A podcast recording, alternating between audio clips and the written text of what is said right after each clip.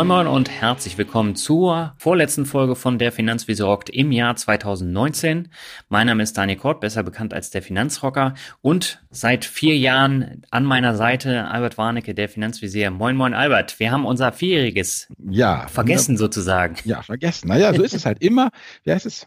Immer nicht Bild kämpft für sie, sondern der, die Versiere und Rocker kämpfen für sie, haben wir halt ganz vergessen im Tagesgeschäft. Ja, coole Sache. Und äh, ja, ansonsten hier alles okay. Was ist denn heute angesagt bei uns? Ja, wir haben äh, mal wieder ein Thema, auf das wir ganz, ganz häufig in den letzten vier Jahren zu sprechen gekommen sind, nämlich Immobilien. Und für dich ist es ja in erster Linie eine Lifestyle-Entscheidung. Äh, ich halt von Immobilien auch nicht so viel. Aber wir haben uns zwei Gäste eingeladen, die ganz viel über ihre eigenen Immobilien, die sie vermietet haben, sagen können. Wen haben wir denn zu Gast, Albert? Na gut, als erstes äh, eine langjährige Bekannte von mir, die Claudia aus München, die einfach schon äh, in jungen Jahren angefangen hat, äh, Immobilien zu sammeln und mittlerweile ganz nett was hat. Und der allseits bekannte finanzglückliche Nico aus Frankfurt, den wir ja aus vielerlei Gründen eingeladen, aber ein Grund ist natürlich auch, dass er in Berlin investiert hat. Und dann wollten wir nochmal fragen, wie er denn so Frau, zu Frau Lompscher steht. Aber ich denke, bevor wir jetzt zum Thema Immobilien, Berlin, Deckelung oder nicht kommen, würde ich gerne unseren Sponsor vorstellen. Das ist dieses Mal Blinkist. 3000 Sachbücher könnt ihr dort lesen, kurz und bündig zusammengefasst. Daniel, du hast noch ein paar mehr Sachen mitgebracht. Ich habe gehört, Blinkist hat äh, ein wenig sich erweitert, aufgerüstet, noch was dazu programmiert. ja, und zwar hat Blinkist jetzt auch einen Alexa-Skill. Der ist ganz neu am Start. Das heißt, äh, wenn man eine Alexa zu Hause stehen hat, dann braucht man einfach nur zu sagen, Alexa starte Blinkist und los geht das Ganze. Wunderbar, ja. Wie gesagt, ähm, Thema Bücher.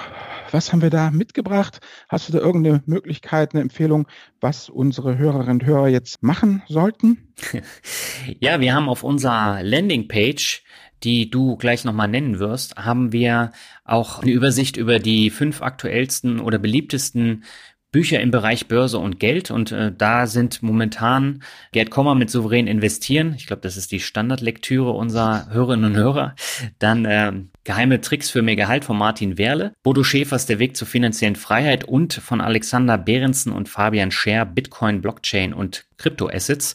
Und ansonsten, das sind jetzt fünf von 3000 Titeln aus insgesamt 27 Kategorien, also eine bunte Mischung und wir decken mit unserem Podcast ja auch ganz viele Themen ab, die bei Blinkist dann auch vorgestellt werden. Ja, genau. Und das eben, wie von Daniel schon angekündigt, wo findet ihr das? Auf www.blinkist.de slash Finanzvisier. Nochmal zum äh, Mitschreiben. Blinkist schreibt sich B-L-I-N-K-I-S-T.de slash Finanzvisier. So, und jetzt würde ich sagen, stürzen wir uns mal aufs Betongold, oder? Ja, so machen wir das. Auf geht's.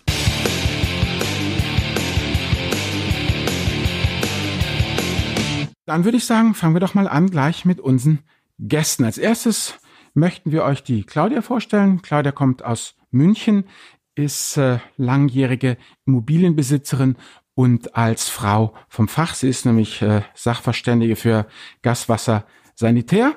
Und ja, Claudia, paar Worte zu dir. Würdest du dich kurz vorstellen, wer du bist, wie du zu deinen Immobilien gekommen bist und seit wann du das eigentlich, ja, betreibst, das Immobilienbusiness? Also, mein Name ist Claudia. Ich bin Ingenieurin und Freiberuflerin. Und daraus resultiert, dass ich zum einen über gewisse finanzielle Freiräume verfüge, verfügen muss, aber dass ich auch in puncto Existenzsicherung und Altersvorsorge sehr verantwortungsbewusst und eigenverantwortlich handeln muss. Und zwar nicht erst seit gestern.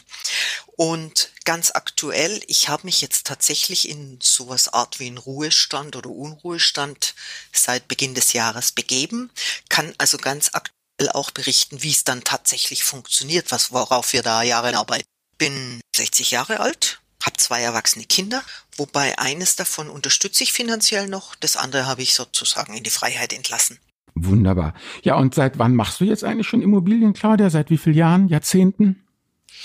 Meine erste Immobilie habe ich mir 1978 gekauft, also schon eine gute Zeit her.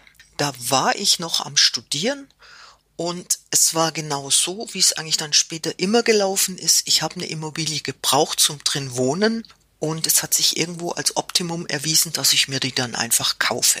Okay, also dann stellen wir uns das so vor, dass die erste Immobilie eine recht kleine Immobilie war. Nur für dich oder für dich und deinen Partner oder so? Ja, das war also ein Einzimmer-Apartment mit hm. 30 Quadratmeter und habe ich dann auch jahrelang mit meinem zuerst Freund, dann Ehemann bewohnt. Und so sind wir eigentlich auch dazu gekommen, weil wir damals, wie gesagt 1978, wir wollten zusammenziehen und das war in Bayern einfach nicht möglich, zum, da was zu mieten zu finden, weil das war unmoralisch, das geht überhaupt nicht. Und dann dachten Ach so. wir, ja gut, ja, ja. Und dann dachten wir, na gut, dann kaufen wir die Schoße halt. Und so ging das dann. Wobei kaufen ist ja immer, du hast dann einfach irgendwann mal jemand gefunden, Banki, so Bankerseite, der dir einen Kredit gibt. Ich habe keine Immobilie jemals mit mehr als 5% angezahlt. Okay, und das funktioniert auch, wenn man Studentin ist. Ist ja interessant. Ja. Gut, gut. Und dann, die nächsten waren dann ja Familiendinger oder wie muss ich mir das dann vorstellen? Also mit anderen Worten, ich habe das ja mal so festgestellt, dass manche Leute sagen, ich vermiete, ich kaufe nur dies, ich kaufe nur jenes. Du hast dann ja aber eigentlich dann die ganze Palette an Wohnimmobilien, die man so braucht in seinem Leben. Praktisch von äh, ja Single über Paar, über Familie, bis dann wieder ja sozusagen äh, keine Kinder mehr. Im Prinzip hast du recht, was mir noch, was mir noch fehlt, ist die Altersgehe. Da habe ich aber schon sehr konkrete Vorstellungen dazu. Das wollte ich aber erst, ich habe jetzt gerade eine Freiheitsphase, so nenne ich das. Ich habe mir vorgenommen, die nächsten zwei Jahre überwiegend im Ausland zu verbringen und da tun, wozu ich Bock habe. Und dann wollte ich zurückkommen und dann möchte ich eine Tiny House Siedlung gründen, weil das ist mein nächster Traum. Okay. Und ähm, wie konntest du das eigentlich schaffen, ähm, die Altimmobilie nicht sozusagen einzutauschen gegen eine größere, sondern zu zu behalten. Also weil oft hört man ja, ja, dann habe ich die erste, das erst was Kleines gekauft, dann habe ich das verkauft und mit dem, was ich da im Verkauf erlöst habe, die nächstgrößere gekauft. Das war ja dann nie deine Strategie, wenn ich das richtig verstehe. Ja, das ist richtig, aber ich habe dir auch gesagt, dass ich nie mehr als fünf Prozent anbezahlt habe. Ah, okay, so läuft das dann. Alles klar. Ja, genau. Und da ich ja Freiberuflerin bin, ist für mich Schulden das Perfekte. Inwiefern? Vielleicht kannst du das nochmal kurz erläutern für unsere ja, abhängig beschäftigten Hörerinnen und Hörer. Also bei Freiberuflern ganz grob. Und da sind einige Annahmen jetzt dabei und Vereinfachungen dabei. Ich habe positives Einkommen, sprich Verdienst. Ich habe negatives Einkommen, sprich Kredite. Und das wird gegeneinander verrechnet. Und das, was dann hoffentlich positiv übrig bleibt, das muss ich natürlich versteuern. Aber es ist auch so, dass unsere Steuergesetzgebung von einer starken Gression ausgeht. Also das ist so eine starke Kurve. Am Anfang zahlst du noch recht moderate Steuer und je mehr du verdienst, desto überproportional mehr zahlst du Steuern. Und deshalb ist es sehr gut, wenn du Schulden hast, weil dann kommst du immer von dieser Progression ein bisschen runter. Verstehe. Alles klar. Gut, ich denke, das soll es jetzt erstmal sein. Daniel, würdest du mal unseren zweiten Gast vorstellen? Genau, das mache ich sehr gern. Der zweite Gast, der ist in der Finanzblogger-Szene auch schon äh, ziemlich bekannt, denn seit mehreren Jahren betreibt er den Finanzblog Finanzglück und bei uns ist heute Nico und Nico ist auch schon seit einigen Jahren Immobilienbesitzer. Und Nico, vielleicht äh, magst du mal kurz erläutern, wo du deine Immobilien hast und wann du damit losgelegt hast. Ja, hallo erstmal. Bei mir ging das los äh, 2010, habe ich mir das erste Mal äh, nach vielen erfolglosen Versuchen an der Börse äh, hatte ich Geld anzulegen und habe dann mal geschaut, ob ich da irgendwas Alternatives finden kann und habe dann Immobilien für mich entdeckt als mhm. Anlageklasse. Habe damals aber noch in äh, London gelebt mit meiner damaligen Freundin, heute Frau. Und ähm, da war das einfach zu teuer. Also das, was man da hätte bekommen können für unser Budget, das war einfach nicht mhm. bewohnbar aus, aus deutscher Sicht. Und dann habe ich mich äh, nach ein bisschen Recherche für Berlin entschieden, weil es damals einfach unglaublich mhm. günstig war. Und dann bin ich ein paar Mal rübergeflogen, ähm, habe dann auch meine beiden Traumimmobilien gefunden, zwei 55 Quadratmeter Wohnungen im Prenzlauer Berg. Und die gab es damals im Paketpreis für 140.000 Euro. Es war halt noch eine andere Zeit, ne? Das ist äh, nicht mehr ganz mit heute zu vergleichen. Und, äh, als wir dann 2014 zurück nach Deutschland kamen, äh, sind wir dann noch in ein Eigenheim gezogen. Also haben dann vor den Toren von Frankfurt ein rein Mittelhaus gekauft. Das war dann schon preislich eine ganz hm. andere Haus. Da lebt ihr heute drin. Genau, da sitze ich jetzt gerade drin. Da spielen im Hintergrund gerade die beiden Kleinen. Ich hoffe, die rennen hier nicht gleich durchs Zimmer. Und hier fühlen wir uns mhm. auch ganz wohl gerade nochmal überschlagen. Ähm, also neben den Immobilien haben wir halt noch ein ETF-Portfolio, was wir, was wir füttern. Und derzeit sind immer noch 64 Prozent unseres Vermögens in Immobilien. Davon sind ungefähr zwei Drittel das Eigenheim und ein Drittel die Wohnung. Hm, da habe ich jetzt gleich nochmal eine, eine Frage im Anschluss. Wir haben ja auch schon häufiger im Podcast darüber diskutiert, ob es sinnvoll ist, denn mit abzuzahlenden Immobilien auch in ETFs zu investieren. Du sagst, das passt für dich trotzdem. Ja, genau. Also ich, ich bin ja sogar noch in einer besonderen Situation, dass ich für die, für die Wohnung vier Prozent Zinsen zahle und fürs Haus irgendwie, weiß nicht, zweieinhalb oder. Es ist ja weit entfernt von den 0,7 Prozent, die man heute irgendwo bekommt, wenn man das in zehn mhm. Jahren runtertilgt. Und trotzdem äh, ist es für mich immer so gewesen, dass ich dann auch parallel äh, auf jeden Fall noch so ein ETF-Portfolio anfütter. Ist einfach auch so eine Diversifikationsgeschichte. Also ich sehe, ich sehe immer mein Gesamtvermögen. Äh, da muss ich auf mehreren Beinen stehen und davon, deswegen dürfen das nicht nur Immobilien sein. Darauf lief mhm. es dann ja hinaus. Jetzt hat Claudia ja ihre Ziele, die sie mit den Immobilien hat, äh, schon kurz vorgestellt. Welche Ziele hast du denn mit den Immobilien? Ja, das Eigenheim, also generell ist das Ziel, mit 45 Jahren mhm. schuldenfrei zu sein. Also in fünf Jahren. Das sieht doch ganz gut aus. Äh, das, äh, das ist der Zeitpunkt, wenn ich mir überlege, spätestens deutlich kürzer zu, zu mhm. treten im Job. Also vielleicht schon vorher eine Teilzeit, aber dann ist so der Zeitpunkt, wenn ich vielleicht auch tatsächlich komplett aussteigen würde. Und da möchte ich eigentlich schuldenfrei sein.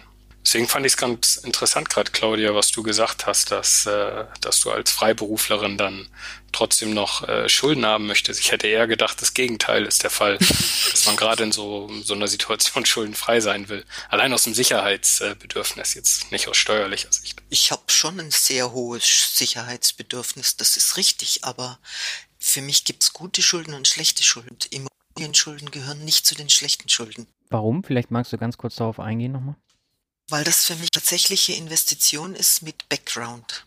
Dazu muss ich sagen, ich habe auch Aktien und ich habe auch ETFs und ich habe diesen ganzen Scheiß, weil ich eigentlich Geld ganz gerne mag und ich spiele da auch gerne mit rum. Mhm. Aber die Sachen sind äh, gerade so P2P und so, das sind für mich Spielsachen. Also das kannst du wohl nicht ernsthaft sagen, dass du damit deine Altersvorsorge aufbauen willst. Nein, das da ist aber ich, eine Asset-Klasse. Da würde ich mir ja wirklich in die Hosen machen. Ja, das macht Spaß, das ist ja. richtig. Gut, aber das ist das widerstrebt meinem Sicherheitsbedürfnis. Und da finde ich jetzt einfach dieses Betongold, das ist einfach traumhaft. Hm, sehr schön. Aber dann würde ich sagen, lass uns mal ins Detail gehen und ich würde wieder an dich übergeben. Ja, genau. Wie gesagt, äh, die erste Frage, die stellen wir, glaube ich, mal ein bisschen äh, zurück. Dieses Berlin-Thema, das machen wir gleich noch. Aber ähm, was mich jetzt eben wirklich ja interessiert an der ganzen Geschichte ist, jetzt mal, ähm, Claudia, du als Expertin, diese, dieses Thema, wie komme ich denn überhaupt eine Immobilie? Also was, wie, wie muss ich das eigentlich anstellen? Also auf ImmoScout gucken, ja, schön. Aber ja, wie, wie sah bei dir eigentlich so der Prozess aus, vom Anfang, vom Finden der Immobilie bis nachher auch zum Unterschreiben? Und du könntest ja als Fachfrau, denke ich, auch ein paar, ja, Blicke hinter die Kulisse uns eben liefern, wie jemand, der halt äh, als Sachverständige da unterwegs ist, so eine Sache eben angeht, um, um Sachen herauszufinden, ja, die vielleicht nicht so offensichtlich sind.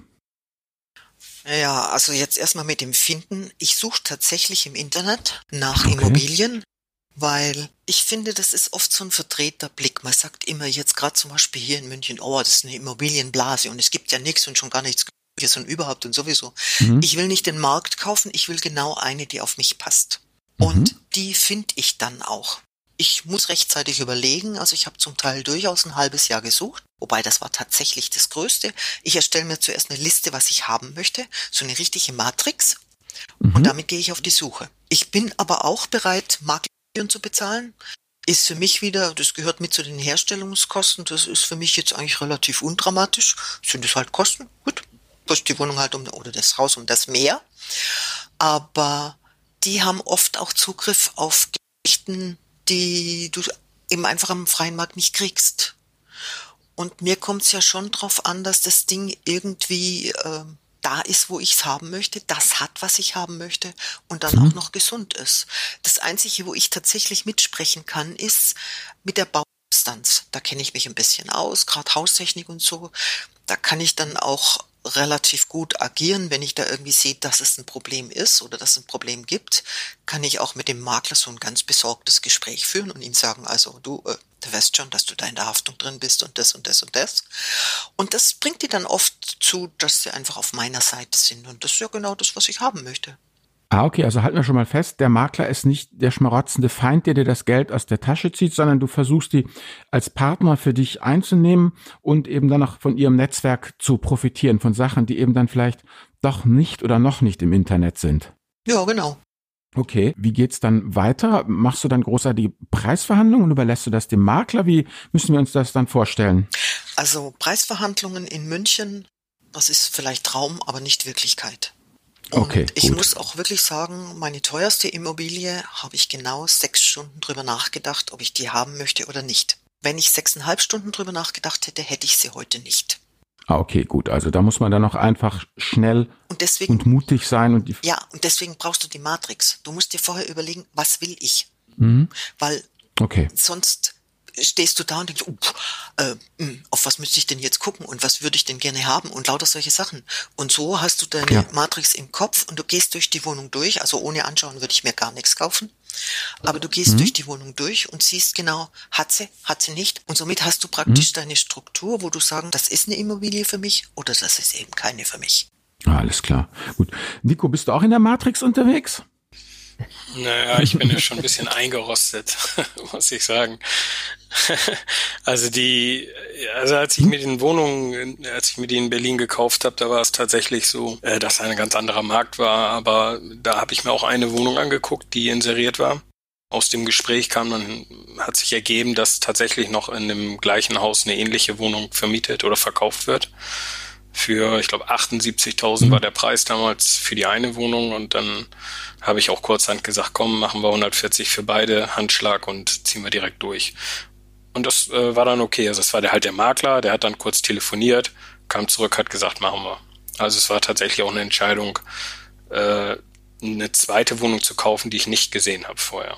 Und ich glaube, das ist natürlich auch so eine Sache, vielleicht keine Matrix auf Papier, aber eine Matrix war irgendwie schon doch im Kopf, äh, mehrere Wohnungen angeguckt. Ich wusste eigentlich, was ich haben möchte. Nichts Aufwendiges, was Einfaches, zwei Zimmer, klein, sozusagen, dass man alle paar Jahre auch mal einen, einen Mieterwechsel hat.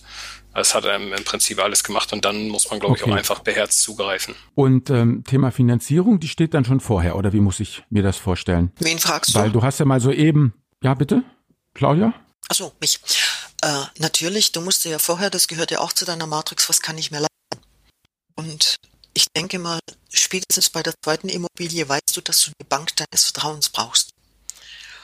Und dann, das muss ja dann auch ziemlich zügig gehen, weil du kannst dir nicht eine Sache für eine Dreiviertelmillion kaufen und dann feststellen, hups, ich habe ja das Geld gar nicht, ich krieg's ja auch nicht. Also das geht nicht. Da musst du vorher schon von irgendjemandem ein beherztes Nicken kriegen, dass der sagt, ja, da gehen wir mit. Das heißt, ich gehe zu einer Okay. Bank oder zum, mitunter auch mit so überregionalen, die praktisch die Banken vergleichen. Das finde ich eigentlich jetzt auch nicht so schlecht. Und sag zu denen, ich habe vor, in dem Preisrahmen was zu kaufen. Wie steht im Moment der Markt? Und solche Sachen. Und du musst natürlich immer auch deine Bilanzen auf Vordermann haben. Sonst wird es schwierig. Okay, gut. Also mit anderen Worten, das ist eigentlich schon eine richtige geschäftliche Transaktion, die man vorher gut vorbereiten muss und wo man halt eben auch mehrere Partner letztendlich ja an Bord hat. Eben die Bank auf der einen Seite, den Makler auf der anderen Seite und zu dritt muss man das irgendwie eben äh, äh, ähm, hinstricken. Da gleich nochmal eine Frage. Gibt es da irgendwie auch eine Lernkurve? Das heißt, Claudia, erste, zweite, dritte, vierte Immobilie, geht das dann immer schneller? Oder ist es eigentlich so, dass man sagt, naja gut, 10 Prozent sind immer gleich, das ist die Infrastruktur, klar, hm, das geht schneller, aber 90 Prozent sind dann doch immer wieder super individuell? Oder ist es eigentlich ja umgekehrt, dass man sagt, naja, 10 Prozent sind noch individuell und 90 Prozent ist eigentlich Schema F nach der zweiten oder dritten Immobilie? Also ich war ehrlich gesagt ganz froh, dass ich bei der ersten Immobilie meine Schwiegereltern dabei hatte, weil mir war bis zum letzten Unterschriftszug nicht klar, ob ich eine Waschmaschine, eine Wohnung oder weiß der Teufel was gekauft hatte. Der Notar, der überfährt dich dermaßen, dass du einfach nicht weißt, und ich war ja auch noch ziemlich jung, also ich war da 22, 23. Puh, da habe ich schon irgendwie ein bisschen, das fand ich aufregend. Inzwischen muss ich sagen, ich bereite das vor, ich weiß, um was es geht, ich weiß ja, was der mir erzählt. Ich kann auch gegebenenfalls sagen, Moment mal, das habe ich die letzten dreimal nicht gehört. Was heißt das? Das heißt, ich habe diese Scheu nicht mehr und das gibt Sicherheit. Das sind eigentlich mehr diese, diese Randgeschichten. Ich finde die Finanzierung mhm. extrem wichtig. Das ist wirklich mhm. der entscheidende Punkt, ob du nachher Plus machst oder Minus. Ja, Gut, ja, und die Notare, die sind ja wirklich beeindruckend, das muss ich auch zücken. Also die für teuer Geld lesen dir die in einem Höllentempo was vor und du musst da echt mit der Blutgrätsche rein wie Weiland Berti Vogts, um die zu stoppen, wenn du was wissen willst. Das ist echt wahr. Wie war das bei euch, Nico? Habt ihr auch Thema Notar?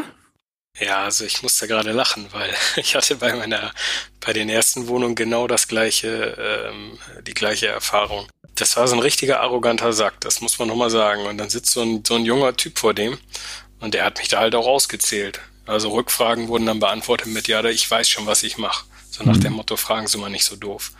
Mhm. Und äh, da habe ich mich von beeindrucken lassen. Also das ist mir dann, äh, als wir unser Haus mhm. gekauft haben, nicht nochmal so passiert.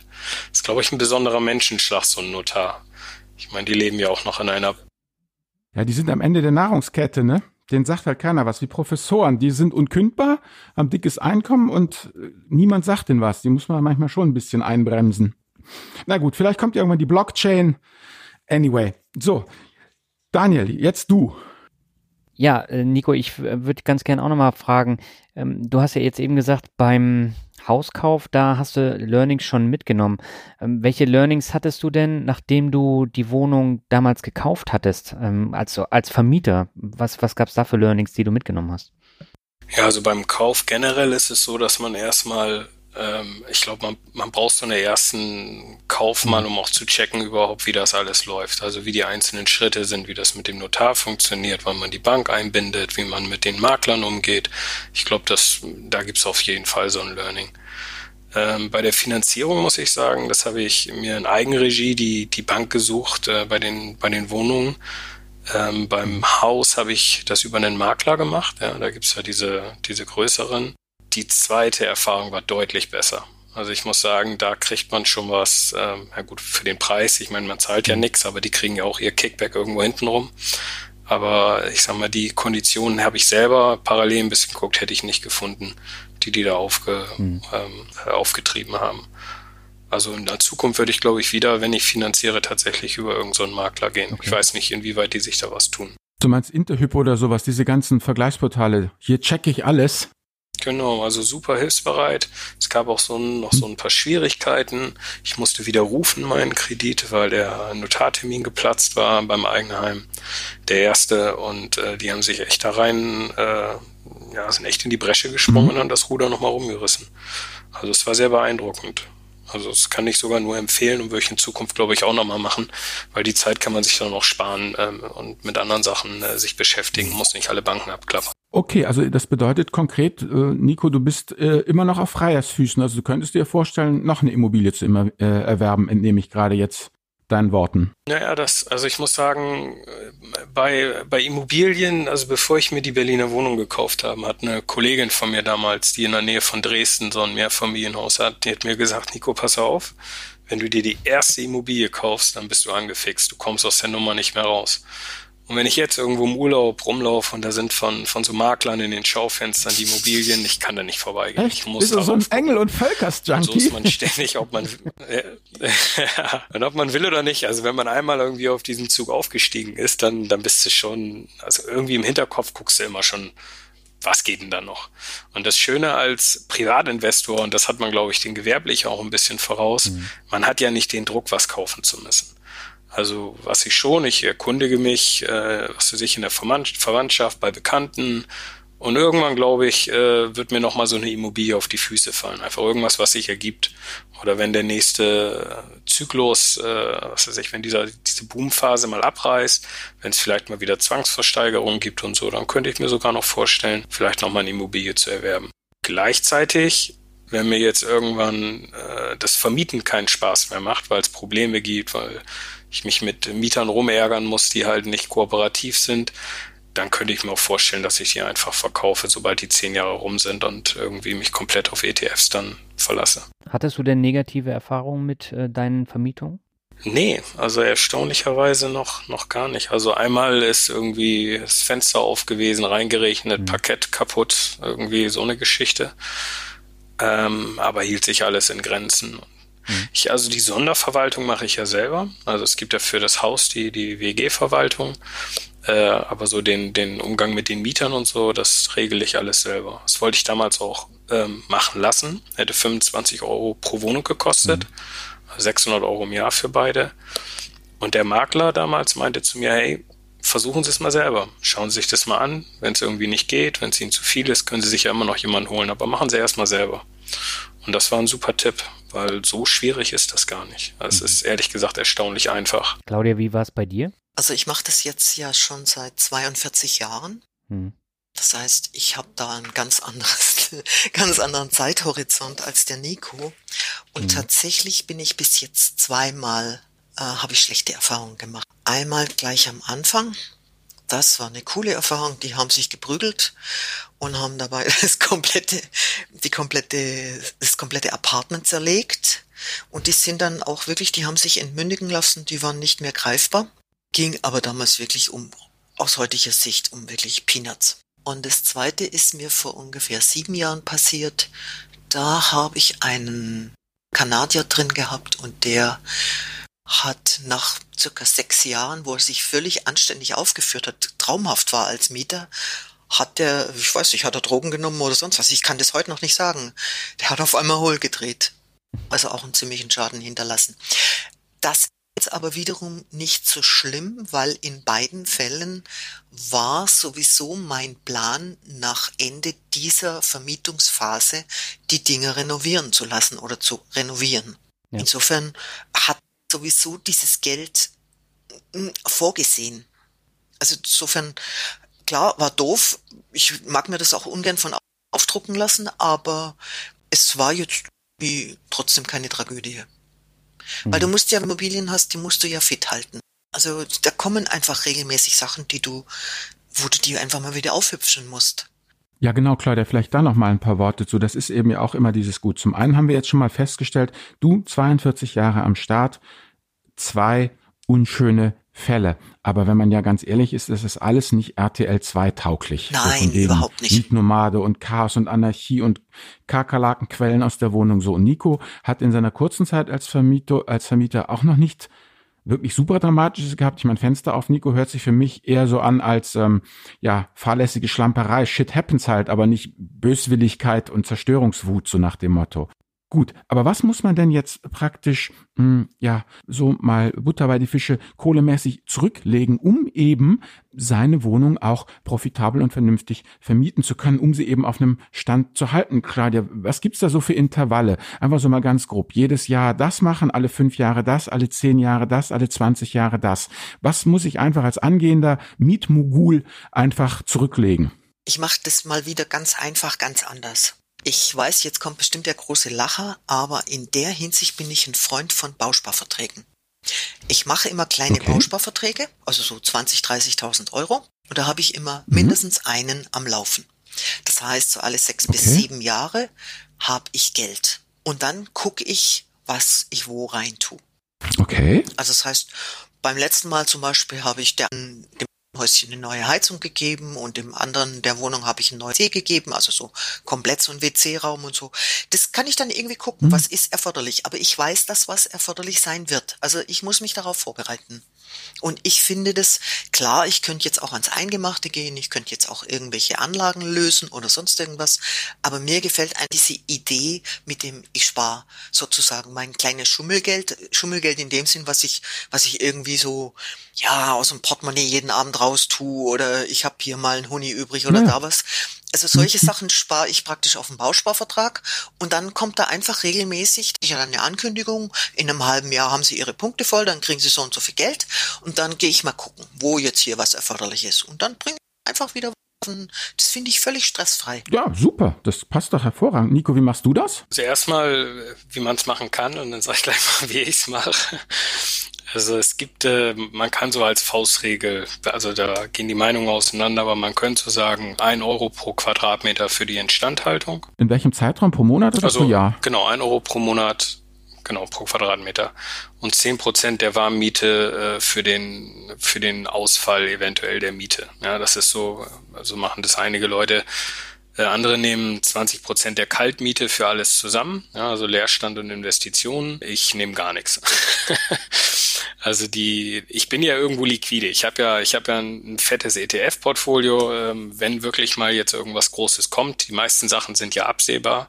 Also in den Wohnungen wird das meiste groß. Die großen Themen werden ja abgebildet über die WEG-Einlage, äh, die ich da mache. Da wird ja gesammelt die Instandhaltungsrücklage. Ähm, Nico, ganz kurz. Ja. Was ist WEG? Ach so, das ist die, die, die, ich glaube, Wohnungseigentümergesellschaft. Ne? Also sozusagen die Hausverwaltung fürs Haus. Genau, die Hausverwaltung, äh, die sozusagen alle Eigentümer vertritt. Und die sammeln ja auch schon so eine, so eine Rücklage ein monatlich. Und daraus, also in Berlin war bisher die Erfahrung, da musste noch nie so eine, so eine Umlage gemacht werden, sondern das hat eigentlich auch immer gereicht. Und davon werden ja die großen Themen bezahlt. Und dann hat man noch die kleineren Sachen oder auch mal einen Leerstand. Und das kann ich eigentlich recht gut aus unserem Cashflow, aus unserem Notgroschen, den wir eh haben. Äh, oder zur Not, wenn wirklich alle Strecke mal reichen, reißen und es muss jetzt mal irgendwie eine fünfstellige Summe auf den Tisch gelegt werden, dann habe ich auch keinen kein Skrupel mal irgendwie ein paar ETFs zu verkaufen in so einem Notfall. Ja, das wäre okay. Also bei uns geht tatsächlich alles in eine Kasse, daraus machen wir die, der tragen wir die Kosten fürs Eigenheim, äh, daraus trage ich die Kosten für die Wohnung und auch sonst, weiß nicht, letzte Woche brauchte ich ein Implantat, habe ich reingekriegt für 2000 Euro, sowas kommt dann da auch raus. Also wir haben einen großen Pot, aus dem alles Mögliche bezahlt wird. Ich unterscheide da nicht. Okay. Also da wird Farbe fürs Haus oder Implantat für den Hausherren alles ein Top. Das haben wir gelernt. Und ein sehr großer Topf, ne? Also so klein darf er ja dann nicht sein, ne? Bei mehreren naja, Wohnungen es, und äh, dann eben. Äh, noch, äh, so ja, wie viele Zähne der Mensch hat, überleg das mal. Es ist ja, es ist ja relativ gut planbar, der Kram. Ja, ich meine, äh, klar, äh, shit could happen. Also jetzt, wenn jetzt einer die Bude verwüstet, klar, dann hast du mal ein größeres Thema. Wir haben jetzt eine Heizung, musste erneuert werden bei uns für 8000 Euro. Das kommt nicht von heute auf morgen. Sowas kann man ja planen. Dann spart man mal ein paar Monate vorher an ein paar mehr Monate und dann machst du halt die Heizung, ja, wenn das absehbar ist. Ja, also, aber ansonsten habe ich jetzt nicht irgendwie so einen großen Batzen Kohle liegen, von dem das bezahlt werden muss. Also wie gesagt, wenn man das Vermögen irgendwo einigermaßen liquide hat und so ein ETF-Portfolio ist ja sehr liquide, dann äh, kann man auch zur Not mal was verkaufen. Ja, was mich jetzt nochmal interessieren würde, ist, Claudia, wenn du jetzt mal auf deine 42 Jahre da zurückblickst, was hat dir eigentlich am Vermieten am meisten Spaß gemacht? Weshalb sagst du, Leute, werdet Vermieter. Also ich meine jetzt nicht Immobilienbesitzer äh, im Sinne von selbstgenutzter Immobilie, sondern wir reden jetzt ja schon auch eben von der vermieteten, ja, gewerblichen Immobilie. Was macht daran einfach so Spaß? Warum sollte man das einfach machen? Es ist für mich eigentlich die einzige Anlageform von Geld, die ich kenne und die für in meiner Größenordnung auch funktioniert, bei der ich mitreden darf. Das heißt im Klartext, ich schaue mir die Leute an. Also in München ist einfach kein Problem zu verbieten. Im Großraum München, alle meine Immobilien befinden sich da. Das heißt, ich habe da immer reichlich Möglichkeiten rauszusuchen und kann dann tatsächlich sagen, Mensch, ist das eine nette Familie. Ich, da freue ich mich so richtig, wenn ich mit denen praktisch zusammenarbeiten kann die nächsten Jahre. Und man kennt mhm. die ja dann auch tatsächlich. Zum Teil wohnen die 10, 15 drin. Das heißt, ich sehe die zwar nicht oft, ich sehe die vielleicht einmal im Jahr, aber ich habe einfach ein gutes Gefühl dabei. Und weißt du, wenn die da ihre Kleinmenschen großziehen, das ist so eine stabile Phase. Weil die ziehen da ein, die haben vielleicht ein Kind mit zwei Jahren und dann nachher sind es drei und die sind da die Orgelpfeifen und man sieht so richtig, wie die Kinder da richtig gut aufwachsen können. Hey, gibt's was Besseres? So, so richtig eine, eine Wertanlage mit, mit Mehrwert, so möchte ich das nennen. Weil das ist auch irgendwo hoch anständig, weil ich ja auch nicht zu den Vermietern gehöre, die sagen so, und jetzt wird hier noch 10 Cent pro Quadratmeter hochgeschraubt, das ist die obere Kante, sondern ich habe ein Interesse dran, dass das alles irgendwo real und vernünftig läuft. Ich habe kein Interesse dran, das wirklich auszuquetschen, aber ich habe auch kein Interesse dran, mich ausquetschen zu lassen. Also das ist irgendwo alles sehr anständig. Was sind so Momente, wo man sagt, oh Gott, ich hätte doch in ETFs investieren sollen. Also was sind so die trüben Momente äh, eines Immobilienbesitzers, sodass man das ganze Spektrum mal beleuchtet. Es gibt ja beides. Es ist ja alles, es gibt ja die schönen Momente, aber auch sicherlich die, die schlechten oder gar schrecklichen Momente. Das müssen wir auch mal alles auf den Tisch legen, um hier den Leuten zu zeigen, wo es hingeht. Nur mit deinen 42 Jahren bist du einfach prädestiniert, wirklich auch aus langem Erfahrungshorizont zu erzählen. Also ich muss sagen, gerade diese diese letzte Familie, die da sich so unegal verabschiedet hat, da dachte ich mir schon, naja, dieses miese Karma wird dir schon nochmal auf die Füße fallen, weil du kannst ja definitiv nichts machen. Die sind nach USA ausgewandert, insofern hast du auch keine mhm. Handhabe, das irgendwie rechtlich zu verfolgen. Mhm. Das ist der Punkt. Mhm. Und ich bin da wirklich, ja, ich bin sogar aus meiner eigenen Dummheit raus auf einen ganz miesen Trick reingefallen. Das heißt, ich konnte noch nicht mal die Kaution verwenden. Und das sind natürlich sehr unschöne Sachen. Da habe ich schon einen Moment gedacht. Ja, aber es ist für mich einfach keine Alternative zum ETF. Ist es definitiv nicht. Für mich ist der ganz große Manko an ETFs, dass das so unpersönlich ist. Das sind irgendwie tausend Unternehmen mit 5000 irgendwelchen Jungmanagern, die sich da irgendwie berufen fühlen, jetzt mal der Welt zu zeigen, wo es lang geht. Und ich habe nichts zu sagen, gar nichts. Ich habe keine Einflussmöglichkeit. Das finde ich mhm. irgendwie. Ich weiß auch nicht, weißt du, ich habe in äh, ETFs aber die politisch korrekten, also die und das war schwierig genug, bis ich da mal endlich ein Portfolio gefunden habe, das ich auch gut finde. Also, weißt du so, das gab's ja ganz lang nicht. Und es gibt jetzt also halt. Du meinst nachhaltige ETFs? Ja, ja, genau. Mhm. Und auch jetzt die zwei, drei, die es da gibt, das ist ja nicht die Riesenauswahl. Und es ist verglichen mit den anderen ETFs immer noch eine sehr kleine Diversität.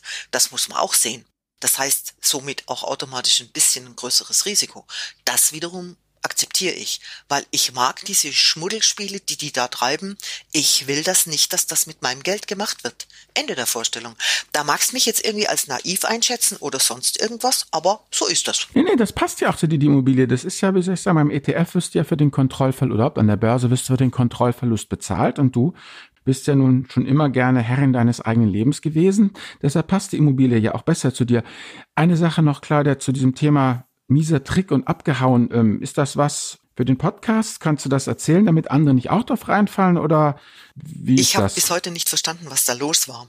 Also Tatsache war, das war eine Familie, einer, der, der Mann war Kanadier, sie war Deutsche und die haben auch mhm. zwei Kinder gehabt und die haben in dem Haus sechs oder sieben Jahre gelebt. Ich glaube, dass der den Rasen mit der Nagelschere geschnitten hat. Das war echt traumhaft, was der für ein Mieter war.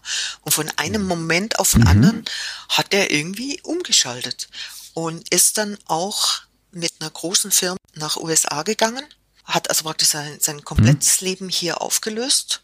Aber da das USA ist, da gibt's irgendwie kein so ein, so ein ich habe es extra prüfen lassen, da gibt's kein so ein, so ein, so ein Rechtsabkommen. Mhm.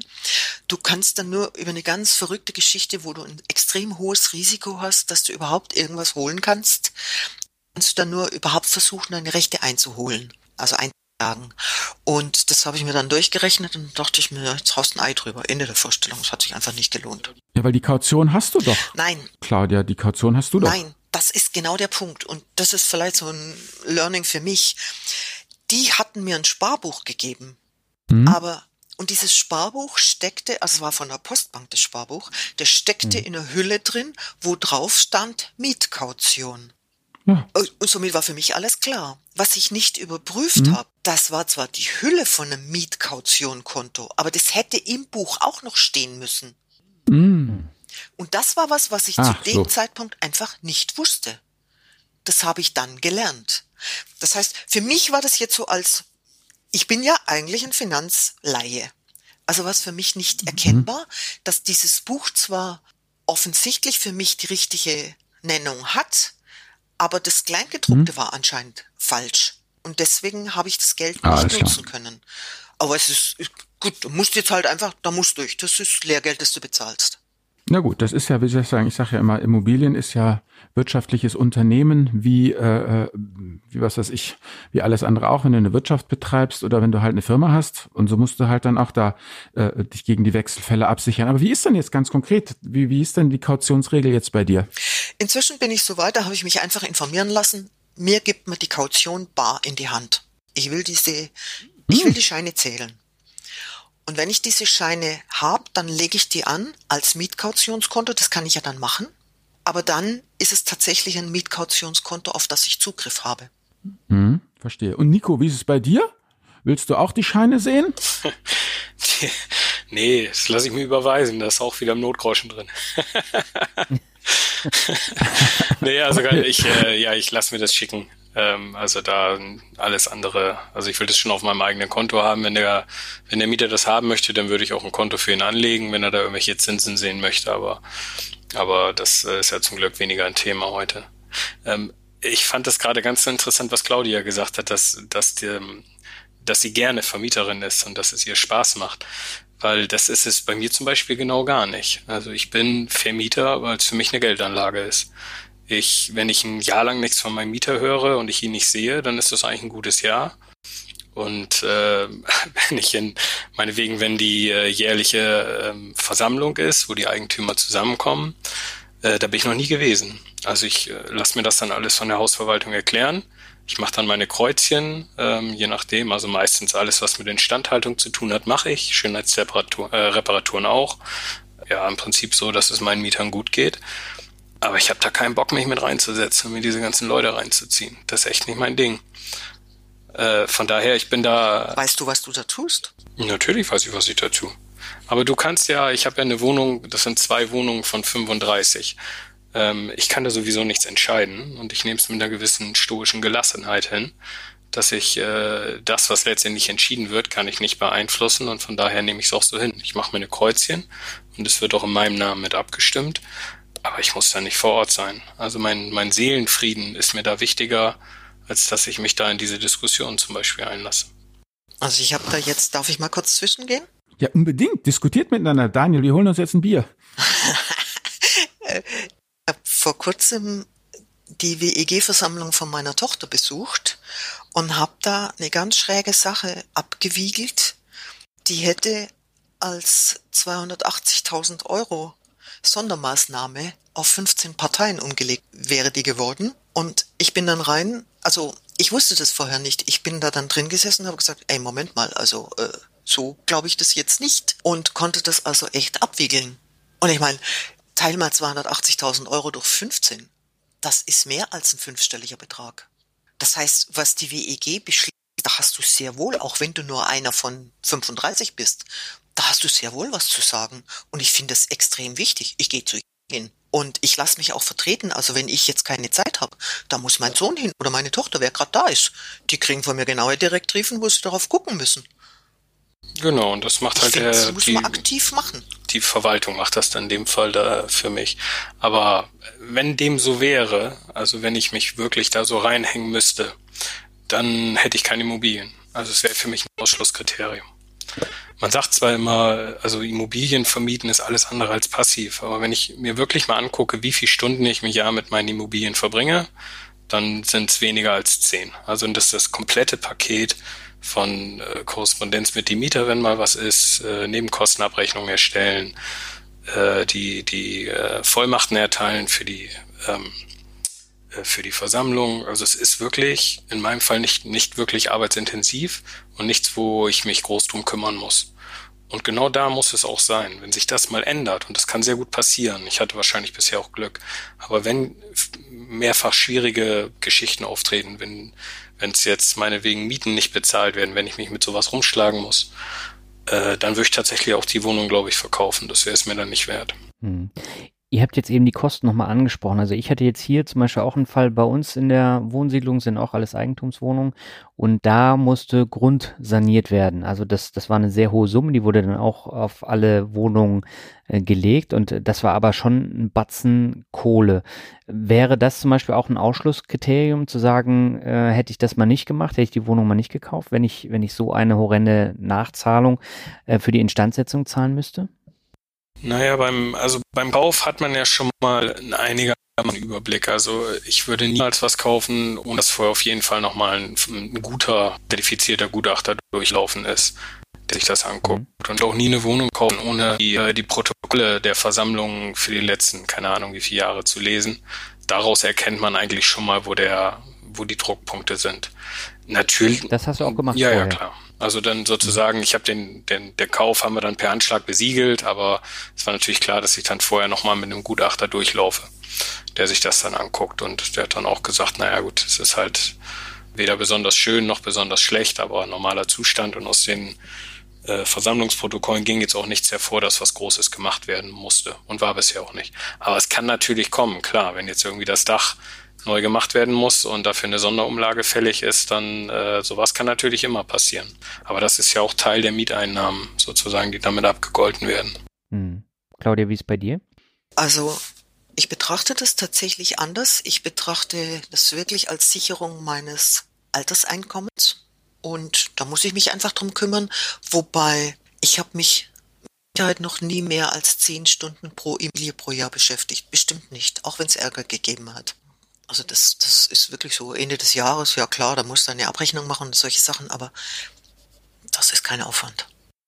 Mhm. Und wie wäre es, oder vielleicht hattest du es ja sogar, dass ähm, da nochmal eine, eine horrende Sanierung äh, anstand, wo die Wohnung dann auch entsprechend teurer wurde. Das war für dich jetzt aber auch kein K.O.-Kriterium oder bist du so vorgegangen wie Nico jetzt auch? Das, was Nico erzählt hat mit seinen Protokollen von der Eigentümerversammlung, möchte ich absolut unterstreichen. Das ist ganz mhm. wichtig, weil man da auch wirklich erkennt, ob so eine WEG also so eine Wohnungseigentümergemeinschaft, ob die problematisch ist oder nicht. Mhm. Und das kann ja, also ich erlebe WEG-Versammlungen oft aus beruflicher Sicht. Also mhm. werde ich oft dazugeholt und muss dann irgendwas erklären oder, oder sonst irgendwas. Das kann ja richtig anstrengend sein. Und wenn du da irgendwie so zwei, drei so Schnauzbeutel dabei hast, ey, da hast du schon einen Monat vor dem die Versammlung ist, denkst du dir schon, oh, welche Ausrede finde ich denn, dass ich da nicht mit muss? Hm. Also das kann wirklich unangenehm sein. Insofern ist es wirklich wichtig, sich das durchzulegen. Aber natürlich kann auch immer irgendwas kommen. Was weiß denn ich? Irgendwie Tiefgaragen sind ganz prädestiniert dafür, um Kosten zu verursachen. Hm. Okay, gut. Also was sich jetzt eigentlich mich noch interessiert, ist jetzt mal so ja das Thema. Es ist ja letztendlich eine, eine wirtschaftliche Unternehmung. Auch wenn du das ziemlich äh, agnostisch siehst, Nico, und, und äh, nicht besonders emotional. Ähm, aber hm, ja, Claudia, denke ich mal, in München mit Söder an der Regierung, da wird es ja anders zugehen als bei dir in, in Berlin. Wie siehst du jetzt eigentlich dieses ganze Thema? Wie gesagt, ähm, das muss man einfach sagen.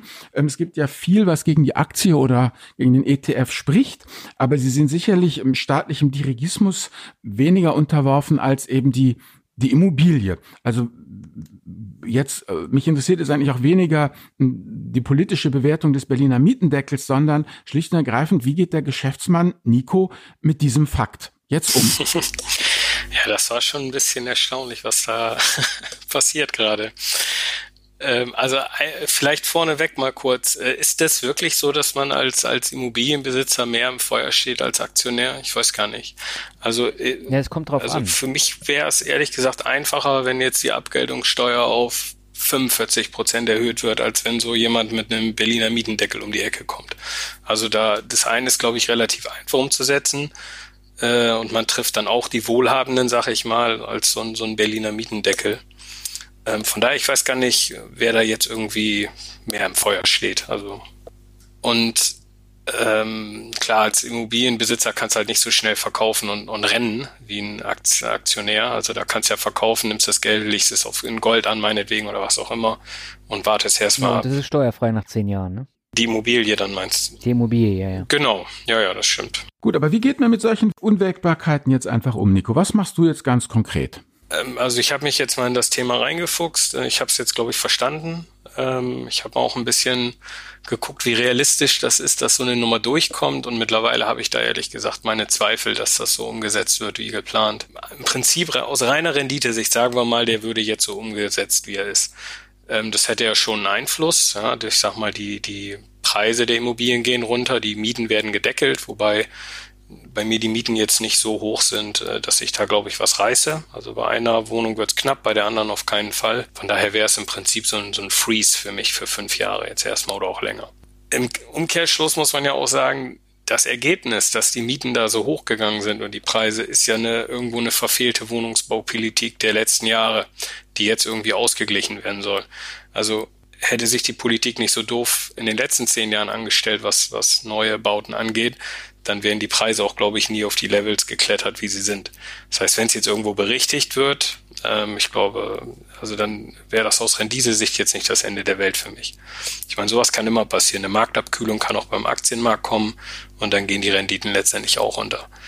Was es mir aber gezeigt hat, ist, dass man wirklich sein Geld diversifizieren muss über Anlageklassen hinweg. Also klar, Anlagen generell, und das ist ja bei so, so Wohnungen ein Thema, äh, aber gerade über die Anlageklassen hinweg, weil so ein schwarzer Schwan, äh, wie, wie das ja eigentlich einer aus dem Buche ist, was da in Berlin passiert, äh, das kann einen ja überall treffen, äh, in sämtlichen Anlageklassen. Claudia, wie siehst du das denn? Ich meine, du hattest ja vorhin erzählt, dass du eben ja gut vermieten willst für beide Seiten. Und wenn jetzt halt praktisch Dirigismus von, von oben kommt, ich denke, in, in Bayern ist das noch, noch weiter weg, aber ähm, das sind ja auch irgendwelche politischen Unwägbarkeiten, die auch dich jetzt ja durchaus, äh, wenn du sagst, ja, die nächsten 20, 25, vielleicht sogar 30 Jahre begleiten können, wenn du dann auf deinen Immobilien sitzt und davon ja leben willst. Das ist richtig und da muss ich auch sagen, der Nico hat den Kernsatz schon gesagt, Diversität ist ohne irgendwelche Alternative. Das heißt, ich würde mich wahrscheinlich ein bisschen beunruhigen, wenn ich erstens in Berlin was hätte und zweitens mal nur Immobilien. Ja klar, dann fände ich das irgendwie, würde ich wahrscheinlich jeden Tag in die Zeitung schauen. Aber erstens mal habe ich das nicht und zweitens mal, ich sehe auch diesen Immobilienbesitzer-Klüngel als ziemlich mächtig, zumindest hier in Bayern. Also wir haben ja da durchaus Organe, die sich unglaublich aktiv, die legen sich sogar mit der Stadt München an. Und zwar richtig. Also da gibt's wirklich Organe, die da durchaus wissen, wo es lang geht und die auch ihre Macht ausspielen. Und im Ernstfall würde ich sagen, gibt's immer noch die Möglichkeit, die ich mir in München sehr gut vorstelle könnte, dass mir in Vermieterboykott geht. Dann vermieten wir halt nicht mehr. Muss man sich ja aus, auch, auch leisten können. Ich meine, das ist ja deine Altersvorsorge, Claudia. Ja gut, aber ich kann ja du auch willst mal... ja von den Mieten leben. Das ist richtig, aber wenn der ETF für sechs oder acht Monate im Keller ist, wovon lebe ich denn dann? Also ich muss da immer diversifizieren. Das, das bleibt mir doch gar nicht aus. Und dann würde ich halt sagen, ja gut, dann vermieten wir halt nicht, weil bevor ich das abwohnen lasse, ohne dass ich was davon habe, ja, dann lassen wir es doch leer hm. stehen. Ist doch wunderbar tut mir doch mhm. so gesehen nicht so richtig weh. Und ich kann ja auch immer noch, weißt du, ich kann immer noch über die Steuern was machen. Das heißt, mein Gewinn ist ja doch auch zwei Jahre rückwirkend noch durchaus ein Punkt. Das heißt, pff, also lass das mal auf uns zukommen. Das, ich glaube, das wird nicht so heiß gegessen, wie es gekocht wird. Mhm. Okay, also das ist dann immer wieder dieses Thema, was da ja gerade bei Immobilien dann noch massiv reinspielt, Verlustverträge und Steuersachen, die man dann noch äh, äh, ändern und, und anpassen kann. Richtig. Nico, wie ist es eigentlich bei dir jetzt, seit du Immobilienbesitzer bist? Ähm, hast du da auch, äh, wie soll ich sagen, Immobilien und Steuern im Gleichschritt bei dir sozusagen an Kompetenz gewonnen? Ja, ich glaube, so ein, so ein Mietausfall, das, äh, klar kann man mit Steuern dann ein bisschen rumspielen, aber ein Mietausfall ist natürlich schon eine enorme Nummer. Also wenn du da jetzt irgendwie parallel noch mhm. irgendeine Kredite bedienen musst, also das reißt auf jeden Fall ein Loch rein. Also nicht vermieten ist, ist schwierig. Aber äh, wenn man, wenn man in Ballungsgebieten eigentlich unterwegs ist, ja, und jetzt Berlin, München, das sind ja Paradebeispiele. Also ich hatte noch nicht einen, einen Tag Leerstand in den acht Jahren ja mittlerweile äh, in, in beiden Wohnungen. Von daher, selbst wenn es ein niedriger Preis zu vermieten wäre, ähm, dann ich würde das trotzdem immer weiter vermieten. Steuerlich war für mich auch eine Erkenntnis man zahlt relativ wenig äh, Steuern auf solche Einnahmen. Dadurch, dass du da äh, einige Sachen wie Abschreibung, Kreditzinsen, äh, einige Aufwendungen wirklich gegenrechnen kannst, äh, so sehr viel bleibt da gar nicht mehr hängen. Ähm, also steuerlich ist das eigentlich eine feine Sache, solche Immobilien. Ja. Okay, aber jetzt vielleicht nochmal, gerade wo du es ansprachst, ist ja, ihr seid durchaus beide in unterschiedlichen Situationen im Leben, ähm, habt in unterschiedlichen äh, äh, äh, Revieren ähm, eure Immobilien, aber eben, wie du schon sagtest, eins eint euch ja. Ihr seid beide ja Immobilien äh, Besitzer ja letztendlich in Ballungsräumen, da wo es wo es hochgeht, da wo es rund geht. Wie seht ihr denn eigentlich dieses Thema Immobilien jetzt ähm, ja außerhalb praktisch von Hamburg, München, ja, Rheinland, da bei, wo, wo ich ja herkomme, der Bereich Bonn bis Düsseldorf hoch, da ist es auch alles noch ziemlich attraktiv. Was wir jetzt eigentlich so sehen, dieses, dieser ganze Boom, ist das eigentlich ein deutschlandweiter Boom oder ist das eigentlich, hört das relativ schnell auf, wenn man von Berlin rausfährt nach Brandenburg, beziehungsweise wenn man von München rausfährt in Richtung Bayerischer Wald? Wie seht ihr das? Also was kann ich ableiten aus diesem Immobilienthema, was wir heute besprochen haben, äh, wenn ich eben zu den 80 Prozent der Deutschen gehöre, die eben in ähm, ja, Einheiten unter 20.000 Einwohner wohnen, weil das habe ich auch mal recherchiert hier für meinen äh, Blog und war da ganz schockiert. Äh, man darf sich ja in Deutschland Großstadt nennen, wenn man äh, 100.000 Einwohner auf sich versammelt. Was für mich, ja, es ist, guck in Wikipedia nach, das ist eine Großstadt. Ähm, ja, sozusagen, gilt das auch für die Kleinstadt oder sieht es da eigentlich ganz anders aus, Claudia? Also, wie gesagt, du kommst rum. Ich, ja, ich glaube, das muss man immer ein bisschen weiter sehen. Erstens mal, um München rum ist ein unglaublich großer Speckgürtel. Also der zieht sich schon eine Stunde Fahrzeit, ist alles noch München. Und da sind auch die Kosten hoch, die Mieten hoch. Wenn du jetzt tatsächlich in Bayerischen Wald gehst, hast du ja zwei Effekte. Zum einen sind die Kosten für die Immobilien deutlich geringer, und zwar richtig geringer.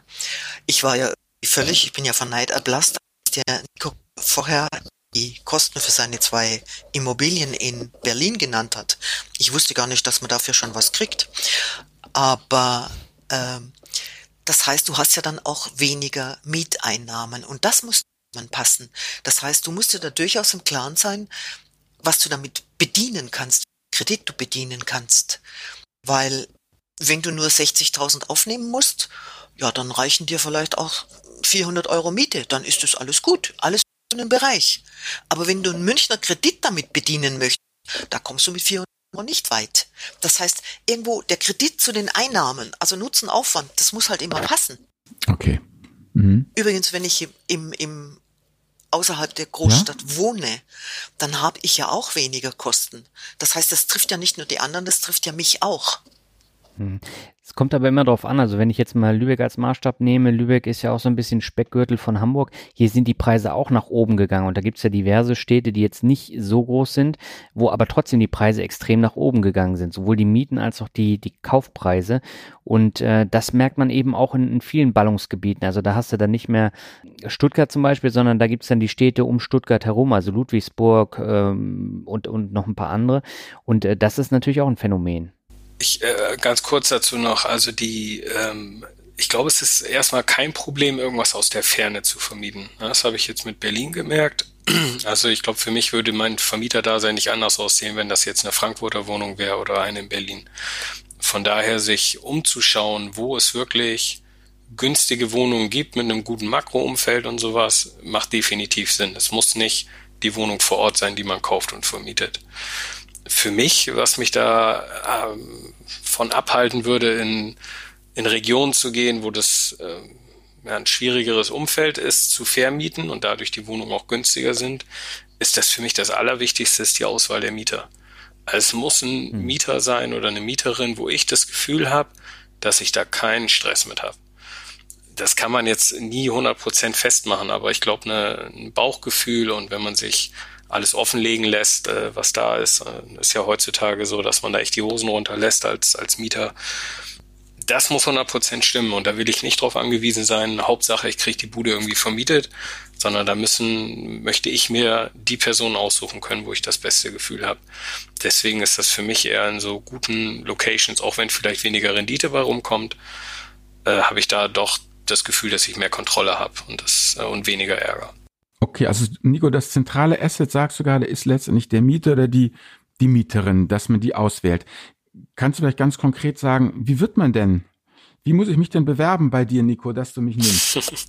Wie wird man bei dir Mieter? Ähm, also in, ich hatte jetzt ein paar Vermietungen äh, und anfangs habe ich noch einen Makler genommen, ähm, einen Makler, den ich kannte, dem ich vertraut habe, der schon mal einen guten Vorcheck gemacht hat. Äh, der hat ja auch die Hand geschüttelt, hat sich ein Bild gemacht zu den einigen Personen, die sich da beworben haben. Und dann habe ich mir noch die, die Papiere dazu angeguckt und so habe ich meine Auswahl getroffen.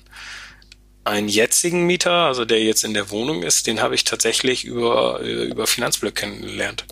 Weil ich irgendwann mal gepostet habe, hey, wie kann ich denn in Berlin eine Wohnung vermieten ohne Makler? Und äh, da kam dann tatsächlich diese sehr nette E-Mail von dem jetzigen Mieter ähm, und wir haben dann äh, uns ausgetauscht, telefoniert, ich habe mir alles zeigen lassen und letztendlich haben wir da auch was Vernünftiges ausgehandelt, was für beide Seiten passt und da hatte ich einfach ein gutes Bauchgefühl. Also entweder ich brauche jemanden vor Ort, der die Hand schüttelt und sich, dem ich vertraue, der das auswählt, oder aber ich muss selber in Gesprächen oder vielleicht auch vor Ort selbst die Hand schütteln und die Entscheidung treffen.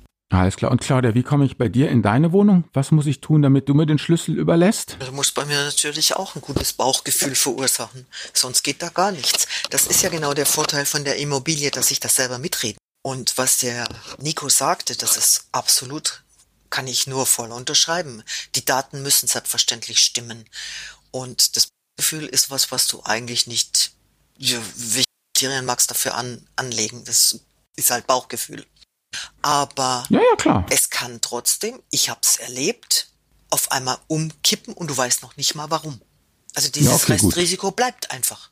Übrigens ist es ja. jeder Form von Anlage ganz wurscht, ob du in einen Bauernhof investierst, ob du Aktien kaufst oder sonst irgendwas. Du hast immer irgendwo ein Restrisiko.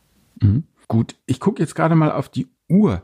Ich hätte gerne, Daniel, wenn das okay ist für dich, jetzt gerne an euch beide noch eine Frage gestellt, bevor wir zu Medienempfehlungen kommen. Und zwar, stellt euch vor, ein junger Mensch hat eine gewisse Summe Geldes und du, Claudia, solltest ihm jetzt raten, welche charakterlichen Eigenschaften muss deiner Meinung ein Mensch haben, damit er oder sie ein guter Immobilieninvestor wird, damit es einfach von Erfolg gekrönt ist? Was muss ich mitbringen?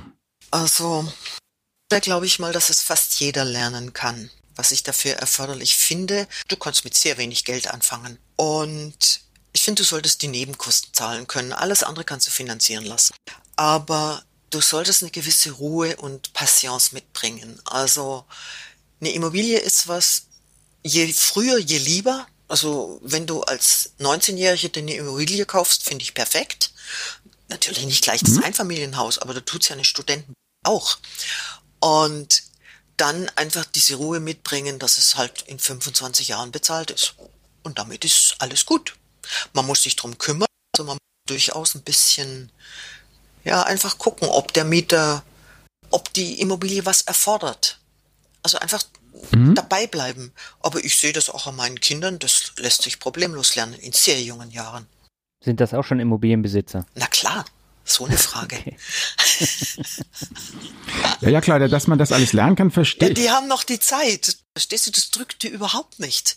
Zuerst wohnen sie selber drin, dann ziehen sie aus und dann wohnt jemand anders drin und, und pff, zahlt weiterhin den Kredit und die haben damit keinen Druck.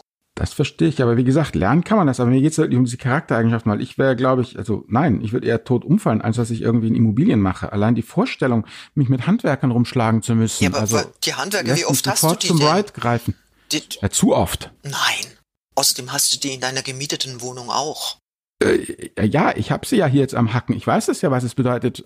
Also das ist einfach, wenn es irgendwie Immobilien ohne Handwerker gibt, dann glaube ich, wäre ich dabei. okay. Das mit den Mietern kriege ich noch hin, aber Handwerker sind die Pest. Das ertrage ich einfach nicht. Das ist für mich eigentlich der Killer. Aber jetzt mach mal, es geht ja nicht um mich, sondern Nico. Was für, wie muss man charakterlich so drauf sein? Woran muss man Spaß haben? Was muss man mögen? Was muss man aushalten können, um ein guter Immobilieninvestor zu werden? Naja, handwerkliche Begabung äh, in dem Fall schon mal nicht schlecht, dann kannst du ein bisschen was selber machen. Naja, ich, also ich sag mal so, wenn ich es vergleiche mit einem Aktienmarktinvestor, ist, glaube ich, wenn, ähm, wenn du leicht in Panik gerätst, dann wäre der Aktienmarkt die falsche Anlageklasse, aber eine Immobilie wäre wiederum passend. Ja, es ist sozusagen du bist einmal drinne und dann, und dann läuft das Ding ja mehr oder weniger durch. Du hast deinen Kredit abzuzahlen. Es ist eine sehr gesteuerte, kontrollierte Geldanlage ohne große Hochs und Tiefs im Zweifelsfall. Ähm, also es ist schon eine Typensache. Ich glaube, viele fühlen sich dann eher zu Immobilien hingezogen. Das ist was Handfestes. Damit können sie arbeiten. Da können sie einen Schlüssel reinstecken. Während andere Geldanlagen wie P2P, Aktien, Kryptos ist auch eine ziemlich aufregende Sache dann vielleicht. Und dann, und dann glaube ich, ist es tatsächlich, sollte man auch ein bisschen, das klingt jetzt sehr esoterisch, irgendwie eine positive Lebenseinstellung oder das Gute im Menschen glauben irgendwo, weil wenn du mit, mit Mietern zu tun hast, äh, dann strahlt das, glaube ich, über. Also wenn typisches Mieterproblem, ich kriege dann irgendwie eine E-Mail oder eine, eine WhatsApp, steht drin, hey, der, der Spüler ist kaputt. Dann kommt von mir einfach die Nachricht zurück, dann lass es reparieren und schick mir die Rechnung. So in etwa läuft das dann. Dann kriege ich irgendwann eine Rechnung, zahl die und leg die weg. Mhm. Und ich denke nicht, dass der auf der anderen Seite irgendwas Böses will und ich glaube, das strahlt auch rüber, dass meine Mieter das genauso sehen. Wenn du auf Krawall gebürstet bist, dann, ich glaube, dann wird das echt ein, ein, Albtraum, ja. Also wenn du dich an Kleinigkeiten aufregst und, und pedantisch da irgendwo rummachst, dann hast du, glaube ich, keine, keine Freude am Vermieterdasein. Ich glaube, das ist wahrscheinlich so ein Charakterzug. Letztendlich hat man mit Menschen zu tun. Das ist der große Unterschied zu einer Geldanlage in ETFs zum Beispiel, wo du auf der Couch für dich selbst darum muddelst mit deinem Excel-Sheet. Und da hast du halt mit Menschen zu tun, äh, und damit musst du irgendwie klarkommen. Und das ist im Guten wie im Schlechten. Ja? Also ich bin da auch hin und her gerissen. Also wenn es zu viele negative Erfahrungen wären, dann würde ich es lieber gegen die Couch eintauschen. Ähm, ja, solange es gut läuft, ist es eigentlich äh, fast noch zu bevorzugen einer Geldanlage in ETFs. Mhm. Jetzt äh, würde ich zum Ende, bevor wir zur Medienempfehlung äh, kommen, nochmal auf ein Beispiel eingehen. Und zwar das Thema Immobilienvermietung hat in den letzten drei, vier Jahren ja einen absoluten Boom erreicht, äh, auch in Verbindung mit den Themen finanzielle Freiheit. Und ihr habt die beiden Begriffe ja auch am Anfang in das Interview praktisch reingeworfen. Ähm, würdet ihr sagen, dass es einfacher ist, mit Immobilien das Thema finanzielle Freiheit anzugehen oder ist es schwerer? Also für mich ist es definitiv einfacher, mhm. weil ich habe bei Immobilien im Normalfall, wenn ich tatsächlich du irgendein schwarzes Schaf drin hast, hast du eine feste monatliche Rate und das stelle ich mir eigentlich für Rente schon vor, dass ich einfach mhm. weiß, wovon ich ausgehen kann. Mit diesen ETFs und auch diese ganzen Umrichtungen und Geschichten und Gemache, ich weiß nicht, ob ich mich damit fünf, mit 95 noch rumschlagen möchte. Ich kann bei einer Immobilie kann ich einen Verwalter einschalten und damit ist alles gut. Mhm. Wenn es wirklich erforderlich ist, oder ich lasse meine Kinder machen, was eigentlich geplant ist. Das heißt, da auch dödelig werden und dann klappt das immer noch. Aber mit diesen ETFs glaube ich das eben nicht. Und da bin ich einfach. Du kannst auch in Einzelaktien investieren und dann von der Dividende leben. Ja, wenn sie gut gehen und wenn sie schlecht gehen, dann speise ich das einfach mal drei. Risiko, ne? Dann habe ich einfach mal neun Monate nichts zu essen. Das finde ich relativ schwierig. Hm. Nico, wie ist es bei dir? Ja, also ich glaube, der große Unterschied ist letztendlich der Kredit. Ich sag mal, die Immobilien, die kaufst du dir halt, kannst du hoch leveragen bis 110 Prozent oder was weiß ich. Also du brauchst kein Geld, du kannst eine Riesennummer drehen, ohne wirklich Eigenkapital zu investieren. Aber das mhm. ballert natürlich in beide Richtungen. Also dann äh, gibt ja genug Blogs oder ich habe auch schon Leute kennengelernt, jetzt äh, durch den Blog, die haben sich in den letzten drei Jahren 40 Immobilien zusammengekauft. Und sind hoch verschuldet. Sind also siebenstellig verschuldet, klar, ne, volle Pulle. Da, da, also da, da sträuben sich bei mir alle Nackenhaare, ja. Klar, wenn es gut läuft, super, da kannst du in zehn Jahren durch sein mit dem Thema, wenn alles gut läuft. Und wenn nicht, dann bist du so hoch verschuldet, dann vielleicht noch irgendwie eine Familie dabei, dann gibst du dir halt die Kugel. Also das ist irgendwie in keinem Verhältnis zueinander für mich. Und wenn du sagst, ich will jetzt durchballern in die finanzielle Freiheit so schnell wie es geht, dann machst du das mit Immobilien äh, und, mhm. und ein bisschen Gottglauben dabei. und wenn du es so ein bisschen mehr äh, gemächlich machst, äh, aber dafür ein bisschen berechenbarer in meinem Blick, aus meinem Blick auch, dann machst du das mit ETFs. Also für mich äh, beides ist, glaube ich, der perfekte Mix. Zwei Anlageklassen korrelieren nicht großartig miteinander. Äh, man kann bei mhm. beiden gut Geld verdienen und bei beiden richtig auf die Schnauze fallen. Also eigentlich ist es, ist es schön, wenn man es 50-50 irgendwo verteilt. Mhm. Ja, schöner Schlusssatz. Albert, äh, hast du noch eine Frage oder wollen wir gleich zur Medienempfehlung übergehen? Ich würde zur Medienempfehlung übergehen, euer Ehren. Genau. Dann, äh, wir haben ja am Ende jeder Folge unsere traditionelle Medienempfehlung. Das heißt, welches Medium, also das kann ein Buch sein, eine Webseite, ein Film, eine Podcast-Folge, was auch immer, ähm, zum Thema könnt ihr unseren Hörern empfehlen. Claudia, magst du anfangen? Also mit diesen Büchern Okay, da bin ich natürlich auch irgendwann mal durch gewesen. Das ist irgendwie jetzt nichts, wo mich noch vom Hocker reißt. Was ich wirklich sehr gut finde und ich auch wirklich gerne mache, ist Podcast hören. Mhm. Also zum Beispiel einen Finanzrocker mag ich sehr gerne. Das ist jetzt keine Schleichwerbung. Oder okay, auch der, Finan der Finanzvisier rockt gefällt mir auch. Wobei es sind nicht alle Folgen. Also du hast da auch manchmal welche drin, wo ich denke, oh, sind das alte Schuhe. Okay. Aber wer mir zum Beispiel auch gut gefällt, ist die Madame Moneypenny. Das mhm. ist einfach eine kluge Frau, obwohl sie noch so jung ist.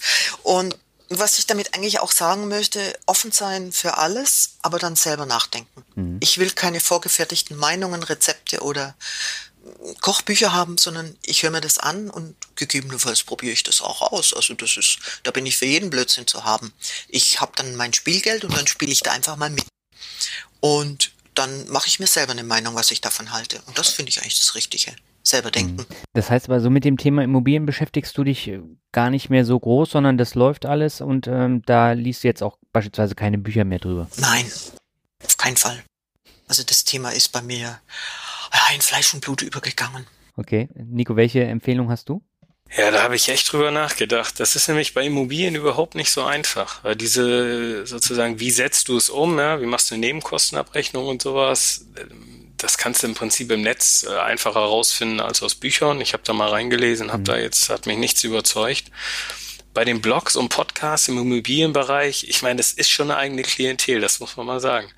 Da hast du jetzt bei den ETF-Jüngern hast du da so, so frugalistische Typen, die mit dem Rad fahren und alle finden's geil. und in Immobilienblocks ist immer eine fette Karre und eigentlich am besten noch eine Schnitte im Arm. Also das ist irgendwie gegeben. Und das, eine Modelschnitte. Ja, ja da, also da tue ich mich echt schwer mit. Also so, so inhaltlich gibt's wirklich ein paar gute Blogs, aber dieses ganze mhm. drumherum macht's für mich wirklich schwer, den Kram dann auch zu lesen. Also das ist ähm, ich habe äh, mich letztendlich jetzt dafür entschieden, ähm, wenn ich keine Wohnungen hätte, dann würde ich in, in REITs investieren, äh, Real mhm. Estate mhm. Investment Trust.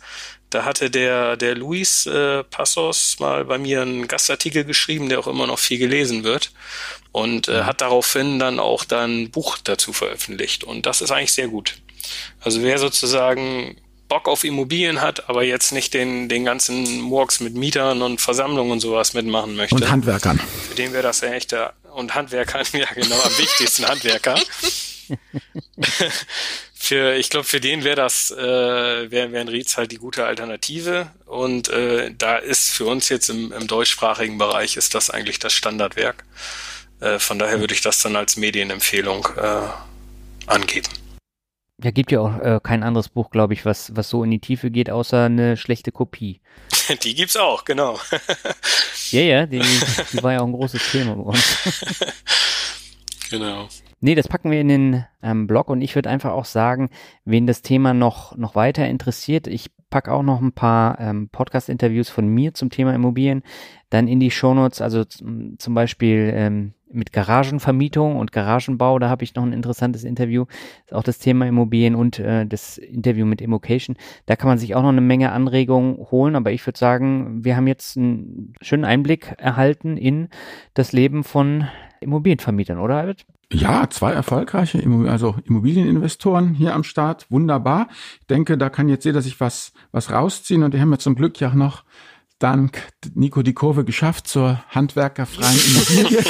also da bin ich ja ganz glücklich. Nein, und ich danke euch beiden wirklich, dass ihr euch die Zeit genommen habt und ich finde es einfach auch wie soll ich sagen, bloß weil ich immer so rummurkeln bin mit Immobilien, ist das ja Blödsinn. Immobilien ist eine tolle Anlageklasse, man muss es halt mögen und ihr beide seid einfach leuchtende Vorbilder dafür, wie man es, nehmt es mir jetzt nicht übel, als Normalus auch schaffen kann. Ihr habt ja beide kein großes Erbe gehabt, sondern habt euch das selber erarbeitet. Also es geht, man kann es vernünftig machen. Es ist halt ein bisschen, man muss ein bisschen auf Zeit spielen. Auf der einen Seite, das ist Claudia.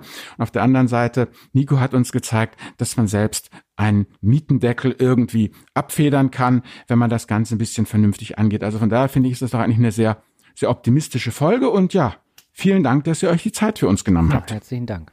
Sehr gerne. Dankeschön.